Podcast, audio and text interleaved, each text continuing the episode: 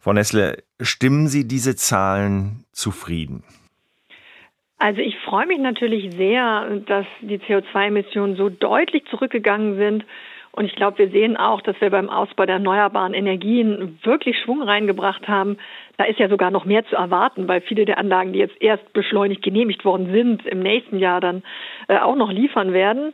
Dass die Kohlekraftwerke so viel weniger Strom liefern, also das freut mich wirklich. So, bei den anderen Sektoren ist es, äh, finde ich, nicht ganz so einfach. Bei der Industrie äh, muss man sehen, dass Putin durch seinen bewussten Energiepreiskrieg gegen uns eben auch einfach äh, Produktionsrückgang erzwungen hat. So, dem stellen wir uns natürlich entgegen. Und äh, Heizung und Verkehr haben ihre Ziele ja noch nicht erreicht. So bei Heizung bin ich jetzt noch ganz optimistisch, weil jetzt ja gerade das Heizungsgesetz auch in Kraft getreten ist. Aber Verkehr ist nach wie vor das Sorgenkind. Das äh, wussten wir bisher und das ist auch wieder bestätigt. Woran liegt es im Verkehr? Ich meine, Sie haben ja jetzt die Förderung für E-Autos abgeschafft. Das wird wahrscheinlich nicht mehr E-Autos auf die Straßen bringen. Ja, ich glaube, das stört gar nicht. Also große Hersteller haben ja schon gesagt, dass sie quasi einspringen äh, und äh, die Autos entsprechend günstiger anbieten. Ich glaube, was da eher notwendig ist, ist schon auch noch die Ladeinfrastruktur ein Stück weit zu unterstützen. Aus meiner Sicht brauchen wir eigentlich einen Mix aus verschiedenen äh, Dingen im Verkehrsbereich. Wir brauchen ein modernes Straßenverkehrsrecht für die Kommunen. Wir müssen absichern den Ausbau des öffentlichen Nahverkehrs und äh, vor allem aber auch die Subventionen gerechter verteilen. Im Moment fließt doch sehr viel staatliche Förderung zu den größten, dicksten, schwersten Autos, die am meisten Energie verbrauchen, aber auch sehr viel zu den reicheren Bevölkerungsschichten in Deutschland. Da könnte man noch optimieren und dadurch äh, viel, viel Energie sparen. Und äh, ich glaube, dass dann im ländlichen Raum E-Mobilität eine große Rolle spielen wird, im Zuberingerverkehr und an den langen Distanzen die Schiene noch deutlich gestärkt werden kann. Aber es ist doch seltsam, dass gerade zwei Parteien wie die SPD und die Grünen so eine Politik machen, dass man da fünf, sechs, siebentausend Euro irgendwelchen Menschen hinterherwirft, die sich sowieso vielleicht ein E-Auto gekauft hätten. Warum gibt es denn nicht solche Lösungen, wie sie jetzt in Frankreich angedacht sind? Ein Leasing, 100 Euro im Monat für Menschen, die weit fahren, die weniger Einkommen haben. Also mir fehlt da so ein bisschen die soziale Komponente da in der Förderung. Also die soziale Komponente ist uns total wichtig. Deswegen haben wir jetzt auch im Heizungsgesetz das gerade nochmal extra umgeändert, ne, dass die Leute mit wenig Geld mehr Förderung bekommen als die anderen. Das versuchen wir systematisch einzubauen. Das war bei dieser E-Auto-Prämie noch nicht äh, wirklich der Fall. Und deswegen, ähm, also das aber vielleicht einer der Gründe, warum es jetzt auch nicht das Projekt ist, das angesichts einer sehr angespannten Haushaltslage als erstes vorangetrieben wird. Die beste Lösung, um wirklich gerecht die Menschen mit kleinem Geldbeutel zu stärken, ist tatsächlich den CO2-Preis zu erhöhen, weil die reichen Menschen am allermeisten CO2 verursachen, um das Geld dann pro Kopf zurückzuzahlen. Da profitieren die Menschen mit geringem Einkommen deutlich unterm Strich und die Reichen zahlen dann eben für die Emissionen, die sie verursachen, unter, unter denen wir alle auch zu leiden haben, endlich fair. Das ist so das Bild, wo wir hinkommen wollen.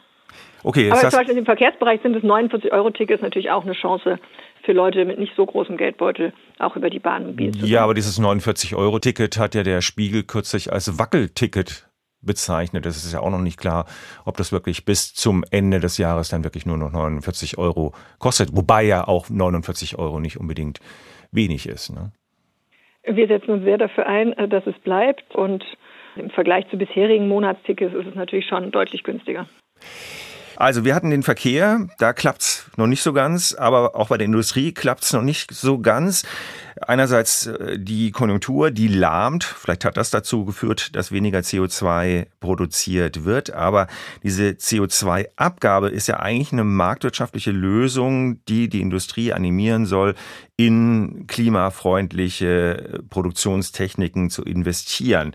Da habe ich den Eindruck, klappt das aber auch noch nicht so richtig dieser marktwirtschaftliche also Druck? Ja, der Emissionshandel hat schon dazu geführt, dass äh, viele kleinere Maßnahmen auch schon umgesetzt werden im Effizienzbereich. Aber wenn man wirklich eine komplette Fabrik auf eine ganz neue Technologie umstellt, also von fossil auf grün, dann ist das eine sehr, sehr hohe Anfangsinvestition und die ist tatsächlich nicht alleine aus dem CO2-Preis zu stemmen, insbesondere wenn man keine wirkliche Sicherheit hat, wie hoch der in Zukunft sein wird. Und deswegen gibt es diese staatliche Unterstützung, die wir gerade organisieren für Unternehmen, die komplett auf Grün umstellen und die letztlich eigentlich auch nur so eine Art hoch genugen CO2-Preis garantiert. Also die Förderung wird nur ausgezahlt, wenn der CO2-Preis nicht hoch ist. Wenn er hoch genug ist, dann rechnet sich das tatsächlich bei den Unternehmen dann auch von selbst. Sie haben eingangs gesagt, dass ganz viele Windkraftanlagen und äh, Solaranlagen genehmigt worden seien. Hier in der Region ist es so, zwischen Baden-Baden und Karlsruhe weiß ich alleine von zwei Projekten, wo sich Bürgerinitiativen gebildet haben, die dagegen Sturm laufen. Offenbar gelingt es immer noch nicht, dieser Regierung, dieser Ampel, die Menschen mitzunehmen. Tatsächlich läuft der Ausbau der Windenergie regional sehr unterschiedlich.